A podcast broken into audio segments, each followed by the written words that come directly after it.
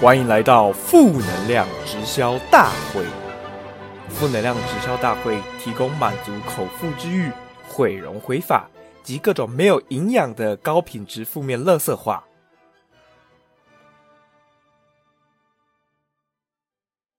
大家好，我是环宇首席翡翠金牌皇冠大使假白吃货方宝。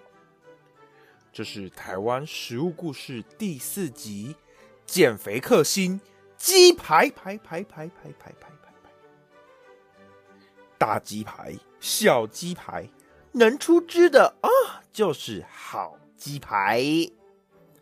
每次有人跟我说啊，活得好辛苦，负能量爆表，我都跟他讲哦，想想炸鸡排，尤其是。转角巷口那家超香鸡排，一口咬下，烦恼全都抛诸脑后。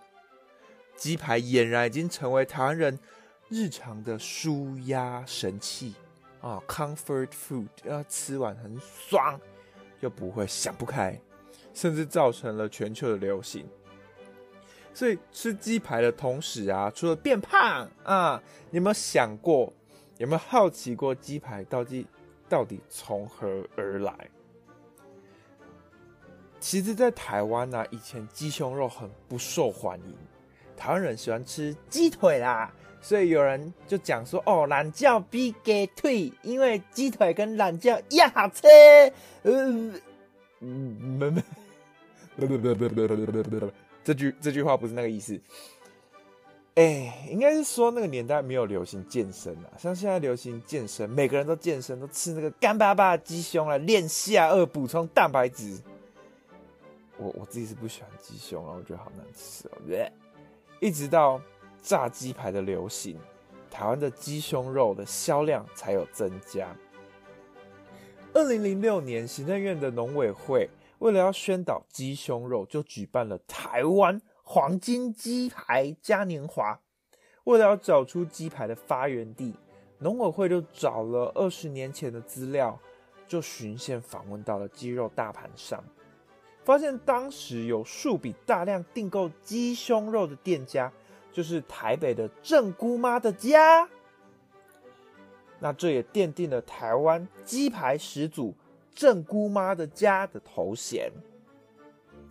这个郑姑妈啊，她就跟先生经营郑姑妈的家小吃店，夫妻二人不停的研究能让大家吃得起的同班美食，于是注意到了当时一九八零年代在台湾没有人要吃，成本比其他鸡肉部位低的鸡胸肉。鸡胸肉虽然肉比较厚，但是油脂含量低，容易干柴，风味比较淡，需要靠腌料来补足香气。于是姑妈就试着混合多种中药材香料腌制鸡胸肉，再沾上淀粉锁住肉汁，下锅油炸，炸出香酥多汁的鸡排，并在台北协和幼德高中附近受到欢迎。然后学生下课都去买鸡排来吃，所以协和的学生都开始暴长痘痘，这就是痘痘的由来。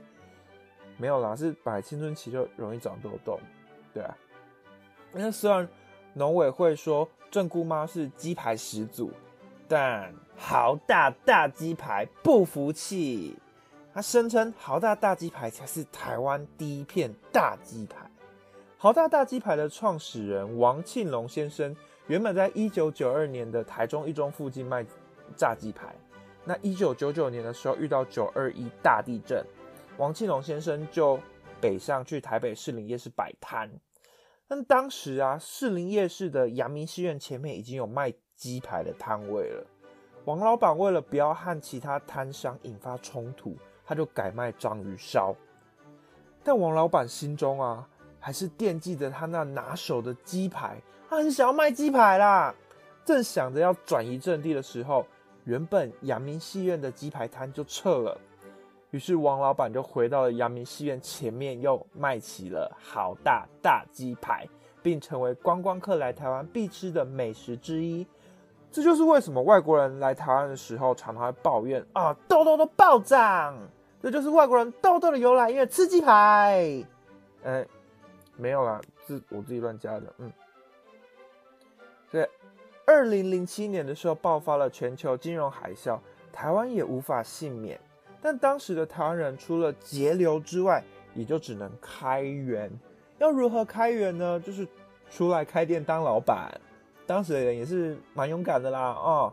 那许多人就选择了门槛比较低的小吃摊，不易失败的炸物，成为了创业人的首选。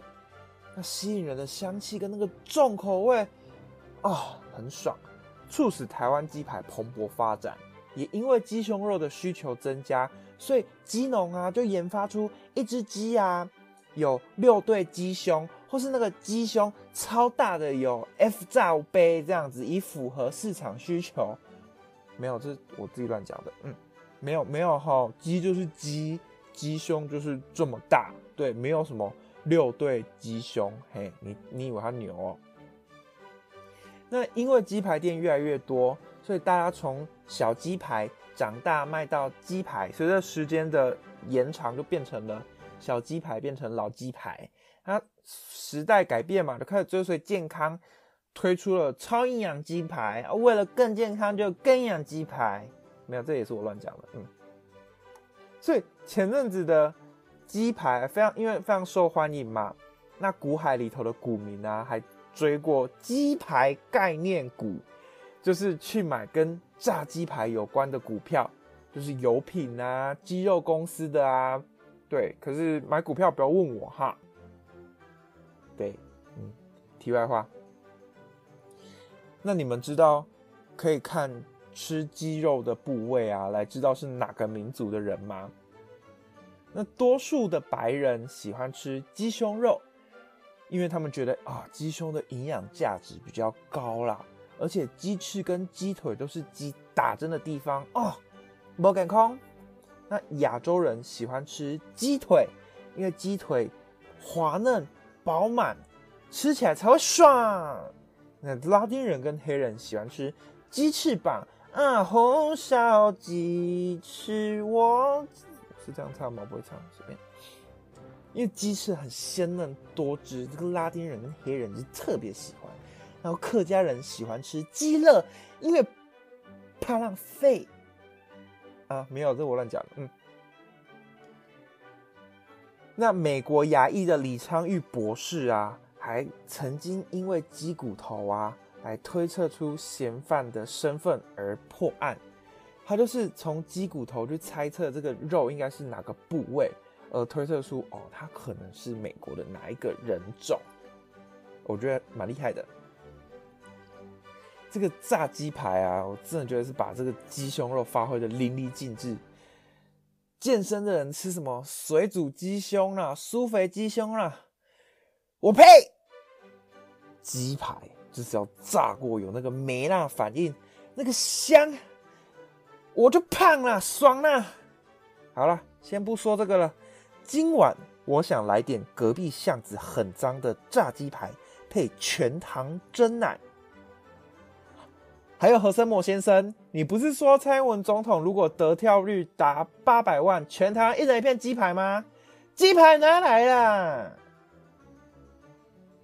谢谢你的收听。如果我有哪里讲错、讲不好的地方，还是你对任何食物的历史背景感兴趣，或是要推荐我哪里有好吃的，欢迎到脸书或 IG 搜寻“负能量直销大会”。